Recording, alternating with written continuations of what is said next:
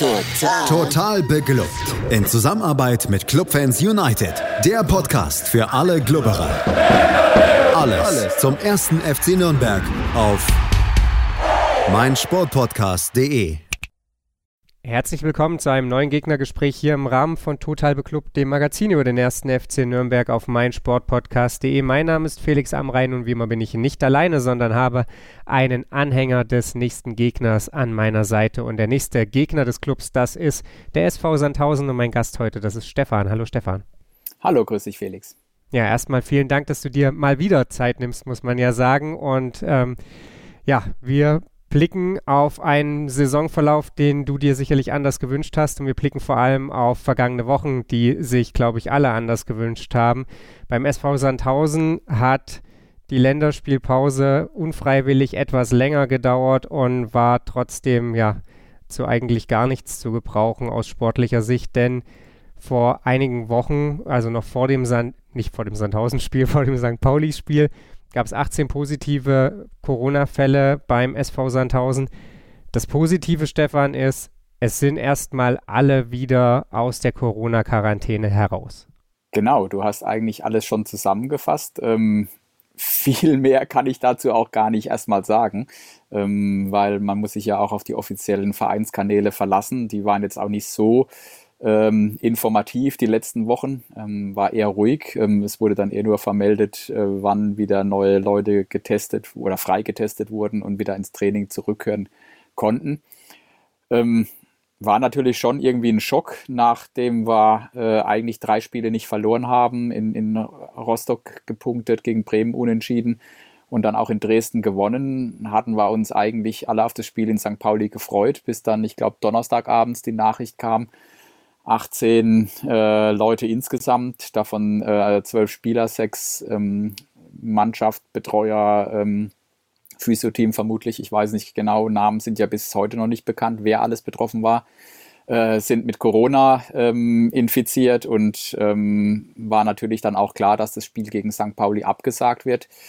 Ja, von daher kam die Länderspielpause eigentlich ganz gut. Es hat jetzt nur ein Spiel betroffen, das abgesagt wurde. Ähm, das wird auch schon dann nächste Woche relativ zügig unter der Woche nachgeholt auf St. Pauli. Ja, und äh, jetzt gehen wir am Mittwoch, äh, am Freitag gegen euch, gegen den äh, FC Nürnberg und ähm, ja, irgendwie so ein bisschen natürlich auch Wundertüte, weil keiner weiß, in welcher Verfassung sind wir denn, wie sind die Leute fit, die jetzt da auch in Corona ähm, zu Hause waren, in der, in der Quarantäne, in der Isolat Selbstisolation. Ähm, Manche hieß es, es haben Symptome, aber eher milde. Ja, lassen wir uns am Freitag mal überraschen. Du hast es gerade schon angesprochen, das war so, dass man relativ wenig erfahren hat. Am 10.11., wenn ich es richtig mitbekommen habe, gab es mal eine Nachricht, dass zumindest ein paar Spieler wieder zurück sind, wobei das, glaube ich, nur zwei oder drei waren. Dann war es recht lange still und jetzt gab es am Samstag oder am Wochenende auf jeden Fall nochmal einen Test, am Montag nochmal einen Test und jetzt sind so langsam aber sicher alle wieder eben zurück und ja, trotzdem bleibt eben so das unterm Strich, okay, wir haben oder ihr habt einen, einen Kader, wo man nicht so richtig weiß, wie leistungsfähig sind die Spieler überhaupt. Ihr konntet in der Länderspielpause de facto halt nicht wirklich trainieren oder mit nur so einem Rumpfkader. Du hast gerade schon gesagt, immerhin in der Länderspielpause es wäre wohl schon noch schlimmer gewesen, wenn es einfach mehr Spiele betroffen hätte, weil dann die englischen Wochen enger getaktet worden wären. Wie glücklich bist du mit der Verlegung des St. Pauli-Spiels gleich in die nächste Woche hinein? Äh, ich habe damit gerechnet, weil man sieht es jetzt auch in anderen Ligen, in anderen Vereinen. Heute kam, glaube ich, die Nachricht von Kaiserslautern. Ich glaube, in der dritten Liga hat es Zwickau auch erwischt, dass Vereine da jetzt mit äh, genau den Problemen, die der SV Sandhausen vor eineinhalb Wochen hatte, nämlich mit, mit einer großen Anzahl Infek infizierter Spieler, ähm, Corona-Spieler zu kämpfen hat. Und deswegen war für mich eigentlich klar, die DFL setzt dieses Nachholspiel so schnell wie möglich an, weil ähm, das wird vielleicht nicht das letzte Spiel in der zweiten Liga oder auch in der ersten Liga gewesen sein, das abgesagt werden muss aufgrund von so einer ähm, Corona-Situation.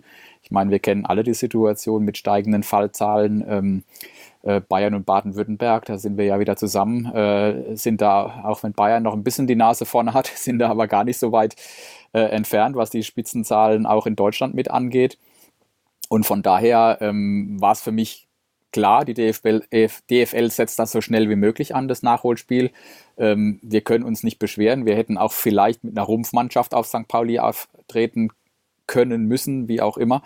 Ähm, von daher, da müssen wir jetzt durch. Ähm, es ist natürlich blöd. Wir haben eine ganz schwere Woche vor uns. Freitag Nürnberg, Mittwoch St. Pauli, äh, Samstag drauf dann auf Schalke. Das sind also wirklich ähm, Top-Mannschaften aus dem äh, oberen Tabellendrittel. Und ähm, ja, von daher scha schauen wir einfach mal, ändern können wir es jetzt eh nicht.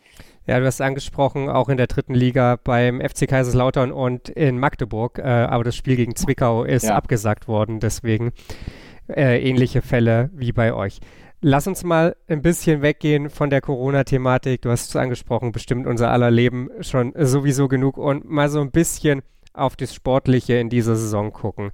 Ich hatte so aus der Ferne und auch mit nur einem halben Auge hingeschaut, vor der Saison eigentlich das Gefühl, dass man in Sandhausen so, ja, vielleicht auch ganz gut so auf den einen oder anderen Abgang reagiert hat. Kevin Behrens ist ja bekanntermaßen jetzt für Union Berlin ähm, am Tore schießen und hätte einfach, wenn ich so eine Saisonprognose schreiben hätte müssen, glaube ich, Sandhausen eine ne relativ gute Saison irgendwie vor dem, ja, vor der Spielzeit bescheinigt.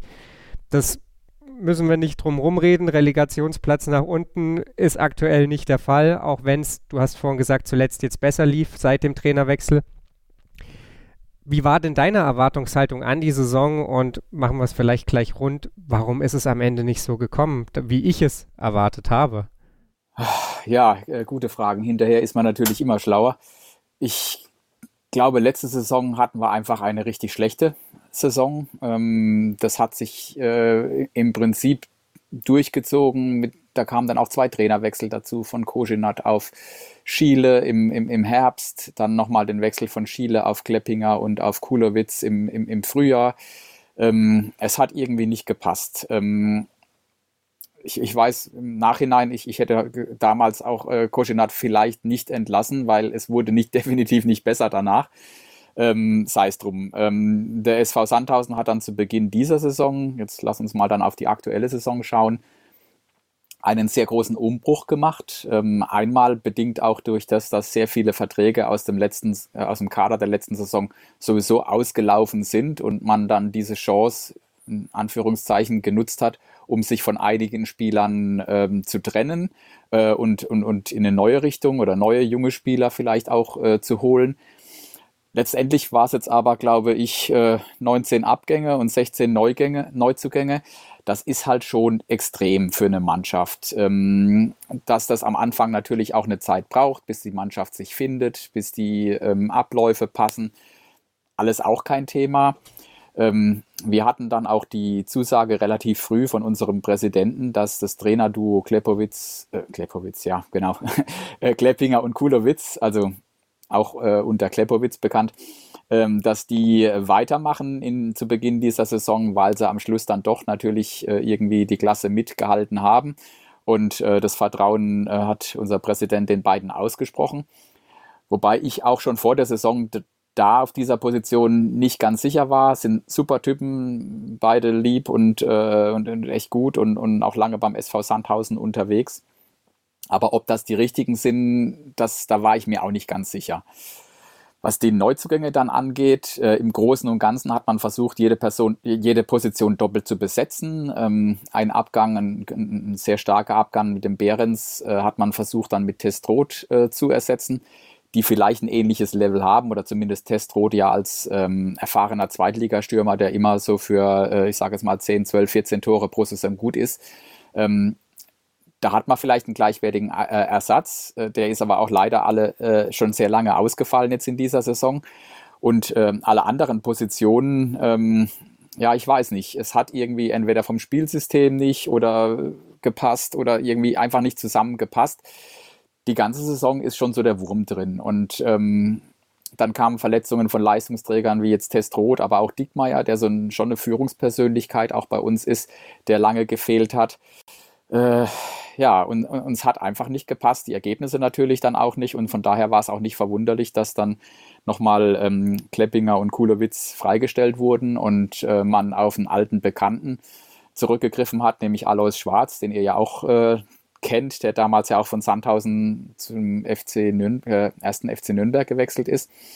Und, und Schwarz hatte äh, erstmal versucht, natürlich hinten wieder ein bisschen mehr für Stabilität zu sorgen, was ihm bis auf eine Ausnahme, ich glaube, das war das Spiel gegen Darmstadt, eigentlich gelungen ist, die anderen Spiele. Und jetzt hatten wir gerade auch so einen, so einen kleinen Aufwärtstrend, der durch Corona aber leider jetzt erstmal ausgebremst wurde. Und ähm, ja, also ich habe keine ganz, ich habe keine Erklärung an daran liegt's, daran liegt's. Ähm, es hat einfach irgendwie nicht gepasst. Das ist natürlich auch manchmal beim, beim, beim, beim Sport, in der Mannschaftssportart so, dass die ein oder anderen auf der Position oder in diesem Umfeld, dass es irgendwie nicht gepasst hat.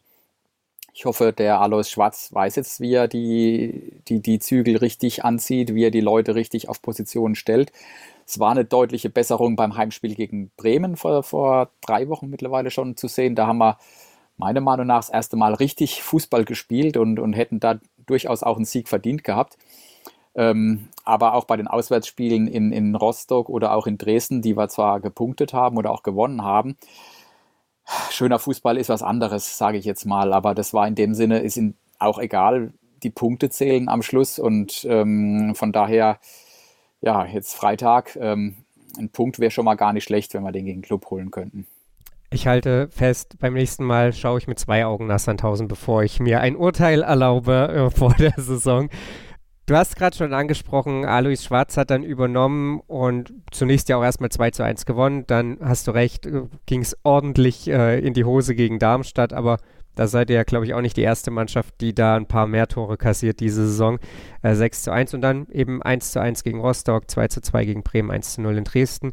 Insgesamt hat man das Gefühl, dass Alois Schwarz zumindest mal wieder so ein bisschen die Balance gefunden hat. Äh, vorher in den ersten Saisonspielen war so mein Eindruck, dass es hinten gar nicht so super verheerend vielleicht auch ist, so rein von den Ergebnissen, aber ihr halt auch einfach keine Tore geschossen habt. Und da am Ende lügt ja die Tabelle dann doch selten, wenn man halt zwölf Tore in zwölf Spielen schießt, dann, dann ist da ja irgendwas im Argen. Du hast schon ein bisschen angesprochen, Paco Testrot unter anderem verletzt, jetzt ist im nächsten Spiel gegen Nürnberg Keita Ruel verletzt.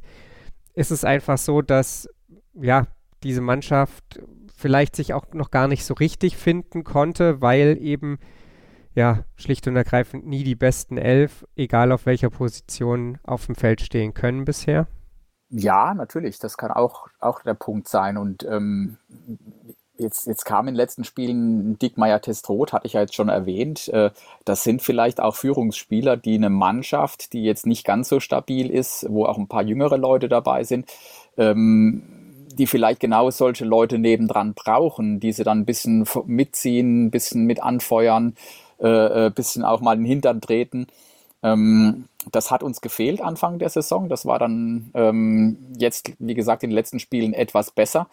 Und ähm, da ist natürlich schon die Hoffnung, dass sich da jetzt unter Alois Schwarz eine Mannschaft findet, dass wir dann halt äh, im Prinzip ähm, ob es jetzt elf Positionen sind, die gesetzt sind, will ich jetzt gar nicht mal sagen. Aber wenn du so ein Gerüst von so ähm, acht, neun Spielern hast und dann natürlich noch ein paar Ergänzungsoptionen äh, oder Möglichkeiten, taktische Umstellungen machen kannst, je nachdem auf den Gegner ausgerichtet, dann, dann passt das, dann passt das schon. Ähm, ob wir da jetzt schon sind, das weiß ich halt nicht. In, ähm, da ist halt natürlich schade, dass jetzt durch dieses St. Pauli-Spiel, das ausgefallen und die Länderspielpause ähm, doch jetzt eine lange Zeit vergangen ist und äh, mal gucken, ich hoffe nicht, dass wir wieder bei Null anfangen müssen am Freitag dann gegen den Club.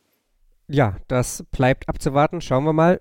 Lass uns mal noch so ein bisschen darauf schauen, wie die Situation sich jetzt aktuell darstellt. Also Sandhausen, ich hatte es vorhin schon mal gesagt, auf Relegationsplatz 16, ein Spiel weniger, zwölf Punkte, ein Punkt vor Erzgebirge Aue, allerdings auch nur zwei Punkte hinter Holstein Kiel auf Platz 13. Ihr habt, du hast es vorhin auch schon mal so ein bisschen angedeutet, jetzt Nürnberg, dann St. Pauli, dann Schalke, das Ganze innerhalb von acht Tagen. Dann eine Woche später mit Paderborn ja auch eine Mannschaft, die absolut zum Spitzenfeld der zweiten Bundesliga gehört, bevor es dann zum äh, Holstein, bevor es dann ja zu Holstein Kiel geht und zum Abschluss vor der Winterpause gegen Düsseldorf. Was muss in Sandhausen passieren, damit ja die, die Winterpause dann relativ ruhig vielleicht auch verlaufen kann? Abgesehen von natürlich alle Spiele gewinnen, das ist äh, sicherlich die beste Option, aber vielleicht auch die unrealistischste. Wie, wie beurteilst du die, die Gemengelage aktuell in Sandhausen? Ja, natürlich. Was muss passieren? Äh, wir müssen punkten. Und äh, da musst du halt auch mal gegen eine Spitzenmannschaft äh, punkten was ein bisschen ähm, vielleicht für uns spricht, gerade gegen so Mannschaften, die dann doch äh, eher einen großen Namen oder auch eine, eine, eine, eine Spitzenmannschaft sind. Da haben wir uns oft mal leichter getan. Jetzt vielleicht auch so wie gegen Werder Bremen vor, vor zwei Wochen zu Hause oder vor drei Wochen zu Hause. Von daher ähm, heißt es jetzt nicht, dass wir ähm, gegen Nürnberg, St. Pauli und Schalke, lass uns gerade jetzt mal vielleicht für die nächste Woche schauen, ähm, gar keine Chance haben. Also ähm, es kommt natürlich immer auf die Tagesform an. Ähm, und da ist in der zweiten Liga dann auch jeder schlagbar. Und ähm, da können wir, wenn die Einstellung stimmt, ähm, vielleicht auch mal für eine Überraschung sorgen. Ähm, aber natürlich, es ist ein enges, äh, also ein, ein, stabiles Restprogramm bis, zum Win bis zur Winterpause, sage ich mal so, mit äh, äh, schon guten Gegnern und ähm, Gegnern auch vor allem aus dem oberen Tabellendrittel. Ähm, das wird kein Selbstläufer und das kann natürlich äh, in beide Richtungen gehen. Wenn du da mal jetzt von mir aus, sage ich mal, gegen Club äh, gewinnst, äh, in St. Pauli vielleicht dann mit dem Glück einen Punkt holst, dann, dann ist auch in Schalke was drin. Also andererseits, wenn wir jetzt gegen Nürnberg verlieren, in St. Pauli einen auf den Deckel kriegen, dann bist du mit Schalke im Prinzip, äh, stehst schon wieder mit dem Rücken an der Wand. Also es ist alles möglich und, und absolut schwierig momentan vorauszusagen, jetzt auch nach dieser Corona-Pause. Äh, von daher, ähm, es ist Glaskugel lesen momentan und ich hoffe, dass, äh, dass die Glaskugel noch ein paar Punkte für uns übrig hat. Ja, wie du es gerade schon sagst, das Ganze natürlich auch irgendwie so ein bisschen davon abhängig, wie leistungsfähig, gar nicht im, im fußballerischen Sinne, sondern vor allem im körperlichen Sinne ist die Mannschaft am Ende überhaupt. Weil. Ja, auch das, ja. Wenn du 70, 80 Minuten gut mithilfst und dann hinten raus aber komplett einbrichst, weil es vielleicht eben durch, durch die Erkrankungsfolgen einfach nicht anders geht, dann, dann verlierst du vielleicht am Ende drei Spiele, obwohl du von ja, 270, 240 gute Minuten gespielt hast. Äh, deswegen, ja, viel Glaskugelgelese und womöglich ist man dann am, am Freitag um 20 Uhr, 20.15 Uhr dann auch schon ein bisschen schlauer, wie gut es in Sandhausen denn dann vorangehen kann. Ich bedanke mich auf jeden Fall bei dir, Stefan, für deine Einschätzung. Ähm, ja, wünsche euch und eurer Mannschaft natürlich wenig Corona-Nachwehen im, im körperlichen Sinne und bin gespannt, was dann am Freitag da gespielt werden wird. Ja, vielen Dank für die Einladung und ähm, den Wünschen für die Mannschaft kann ich mich nur anschließen. Also vor allem die Gesundheit, dass die hoffentlich wieder zu 100 Prozent da ist und dann auf dem Platz einfach mal schauen. Äh, wir waren letztes Jahr in der letzten Saison auch mal in der Corona-Pause. Ähm, da waren wir in Quarantäne, da sind wir zurückgekommen. Da haben wir dann gegen den HSV, gegen Hannover und was weiß ich noch gegen wen gewonnen. Also da hatten wir wirklich Rückenwind. Vielleicht kommt es ja jetzt dieses Jahr oder in dieser Saison genauso. Schauen wir mal. Wir dürfen gespannt sein. Wir machen eine ganz kurze Pause, sind dann nochmal für euch da, schauen natürlich zum einen ein bisschen in die Vergangenheit zwischen dem SV Sandhausen und dem ersten FC Nürnberg und außerdem darauf, was bei den Clubfrauen am vergangenen Wochenende los war. Am vergangenen Sonntag gab es das Duell der Aufsteigerinnen. Der erste FC Nürnberg empfing den SV Hennstedt-Ulzburg. Für alle, die nicht wissen, wo das liegt, das liegt in Schleswig-Holstein. Das war also eine ganz schön lange Anfahrt da für die Spielerinnen des SV Hennstedt-Ulzburg bis zum Club. 11 Uhr ging es los und zunächst schienen eben jene Schleswig-Holsteinerinnen so ein bisschen wacher zu sein. Die hatten so in den ersten Minuten ein bisschen mehr vom Spiel, aber das legte sich schnell. Die Clubfrauen fanden gut in die Partie, hatten dann deutlich mehr Ballbesitz und Feldvorteile. Das Einzige, was so ein bisschen fehlte, waren ganz klare Torchancen. In der 21. Spielminute änderte sich das dann. Es gab einen langen Ball nach vorne auf wie sollte es anders sein? Nastasia Lein, die war auf und davon, stand frei vor der Torhüterin Schippmann und ließ sich die Möglichkeit auf den zehnten Saisontreffer nicht nehmen und stellte auf 1 zu 0 für den ersten FC Nürnberg. Kurze Zeit später gab es direkt die nächste Möglichkeit, wieder freistehend waren die Clubfrauen vor der Torhüterin des SV Henstedt-Ulzburg. Dieses Mal konnte die aber stark parieren und auch der Nachschuss wenige Sekunden später aus der Distanz konnte nicht ins Tor, sondern zischte dann am rechten Pfosten vorbei. Das Spiel wurde weiter von den Clubfrauen dominiert, allerdings dauerte es dann so ein bisschen, bis es die nächste gute Möglichkeit gab. Nach einer Ecke schoss Nastasia Lein dann aus der Distanz aus dem Rückraum und auch da war Schippmann wieder mit den Fingerspitzen dran, konnte den Ball dann noch an die Latte lenken und so den 2 zu 0 Rückstand für ihre Farben verhindern. Es ging dann auch mit eben jenem 1 zu 0 in die Pause und in der zweiten Halbzeit war dann Henstedt-Ulzburg auf einmal besser in der Partie, weil die Clubfrauen auch ein bisschen unkonzentriert dann agierten, wie es Luisa Richard dann nach dem Spiel auch sagte und sich dann so eine Partie entwickelte, der der Club so ein bisschen eben auch Henstedt-Ulzburg in die Partie hineinholte und dann eben auch Torchancen zuließ. Es wurde dann ein bisschen kurios in der 80. Minute, denn es gab Rot für Henstedt-Ulzburg wegen Notbremse und das, obwohl eigentlich noch eine zweite Abwehrspielerin mitgelaufen war. Harte Entscheidung von der Schiedsrichterin, aber so ist Fußball nun mal manchmal. Zwei Zeigerumdrehungen später vergaben die Clubfrauen dann die erneute Entscheidung. Wieder waren sie komplett blank vor Saskia Schippmann und wieder scheiterten sie in dem Fall dann an sich selbst und nicht an der Torhüterin, schoben den Ball links am Pfosten vorbei. Und das hätte sich um ein Haar gerecht, denn in der 86. Minute war es auf einmal Lea Paulik, die im Zentrum des Geschehens stand. Die musste einen Schuss der Henstedt-Ulzburgerinnen dann festhalten, konnte ihn gerade noch so auf der Linie stoppen und hielt somit das 1 zu 0 für Rot-Schwarz fest. In der 88. Minute war es dann endlich soweit. Alles Zittern fand ein Ende, denn Jessica May stand zum Elfmeter bereit und wählte die rechte untere Ecke, schoss dahin und wieder war Saskia Schippmann zur Stelle, hatte die Fingerspitzen dran, konnte den Ball aber letzten Endes nicht entscheidend ablenken oder abwehren. Ging dann über den rechten Innenpfosten ins Tor und so endete das Spiel dann auch mit 2 zu 0. Die Clubfrauen fahren damit den fünften Saisonsieg ein, der unterm Strich hochverdient ausgefallen ist. Aktuell stehen sie auf Platz 4 der Tabelle, 16 Punkte sind auf dem Konto, so viel wie Gütersloh auf Platz 3 und Frankfurt auf Platz 5. Eine Position dahinter auf Platz 6 mit einem Spiel weniger, da steht Leipzig mit 15 Punkten und die sind der nächste Gegner der Clubfrauen am kommenden Sonntag.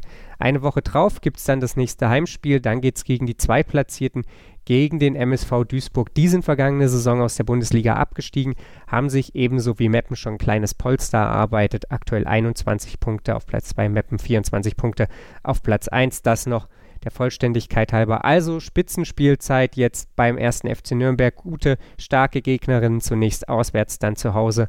Und dann dürfen wir gespannt sein, wo die Reise für die Clubfrauen in den nächsten Wochen hinführt. Die Vorzeichen waren vermeintlich klar vor dem ersten Aufeinandertreffen zwischen dem SV Sandhausen und dem ersten FC Nürnberg am 4. August 2013.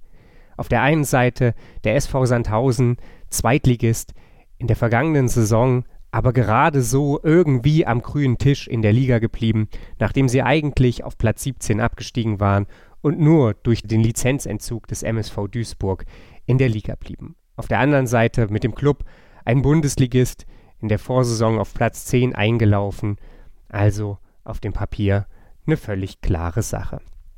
Und wie das dann oft so ist, in solchen Aufeinandertreffen, kommt es ganz, ganz anders. Der erste FC Nürnberg trat mit folgender Elf an. Raphael Schäfer hütete das Tor, die Viererkette bildeten Chandler, Nilsson, Pogatetz und Pinola.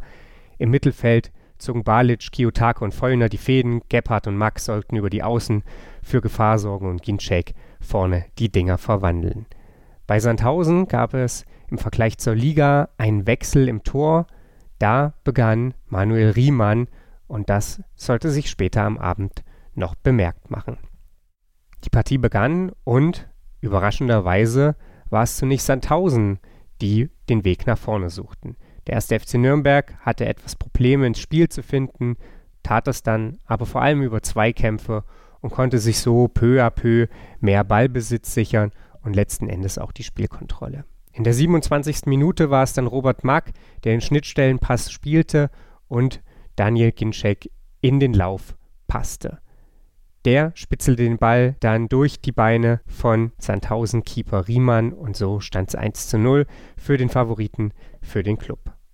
Die Elf von Alois Schwarz, der damals den SV Sandhausen trainierte, die hatte durchaus Probleme mit diesem Rückstand, haderte mit sich und was da dann rauskam, war ein sehr, sehr unansehnliches Fußballspiel. Der erste FC Nürnberg nicht mit Rückenwind durch den Führungstreffer, stattdessen viele Zweikämpfe, viel Klein-Klein im Mittelfeld.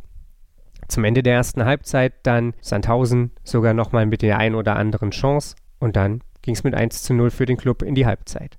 Die zweite Halbzeit begann genauso wie die erste endete. Sandhausen auf dem Weg nach vorne hatte die besseren Möglichkeiten.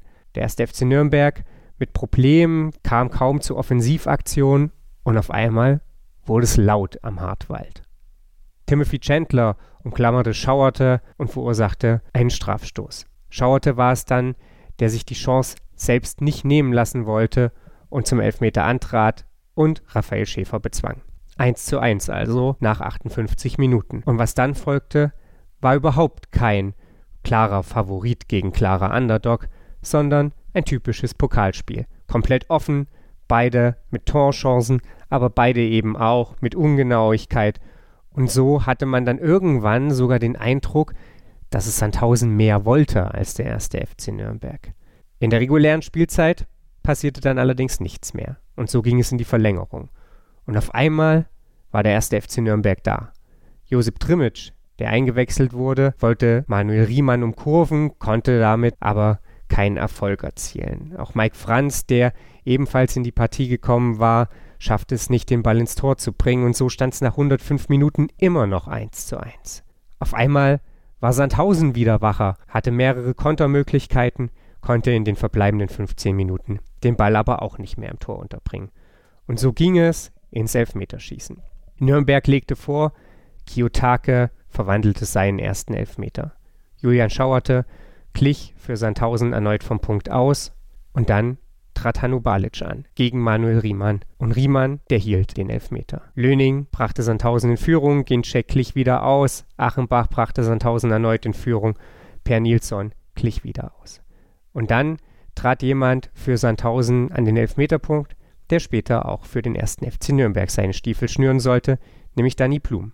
Auch der verwandelte seinen Elfmeter und dann war es an Marvin Plattenhardt, das Spiel erneut zu egalisieren, doch erneut war Manuel Riemann besser als der Nürnberger Schütze. Und so gewann Sandhausen mit 5 zu 4 nach Elfmeterschießen und Manuel Riemann machte das, was er auch heute noch gut kann, nämlich Elfmeter halten und beim SV Sandhausen stand übrigens jemand als Kapitän auf dem Spielfeld, der bis vor wenigen Wochen noch die Geschicke an der Seitenlinie verantwortete, nämlich Stefan Kulowitz, von dem Stefan vor einem Gegnergespräch erzählt hat. Das war also das erste Aufeinandertreffen zwischen Sandhausen und dem ersten FC Nürnberg und bis heute übrigens das einzige Unentschieden zwischen beiden Teams. Es folgten zwölf Aufeinandertreffen in der zweiten Bundesliga und da gab es bislang immer einen Sieger. Mal sehen, ob das am Freitag auch so wird.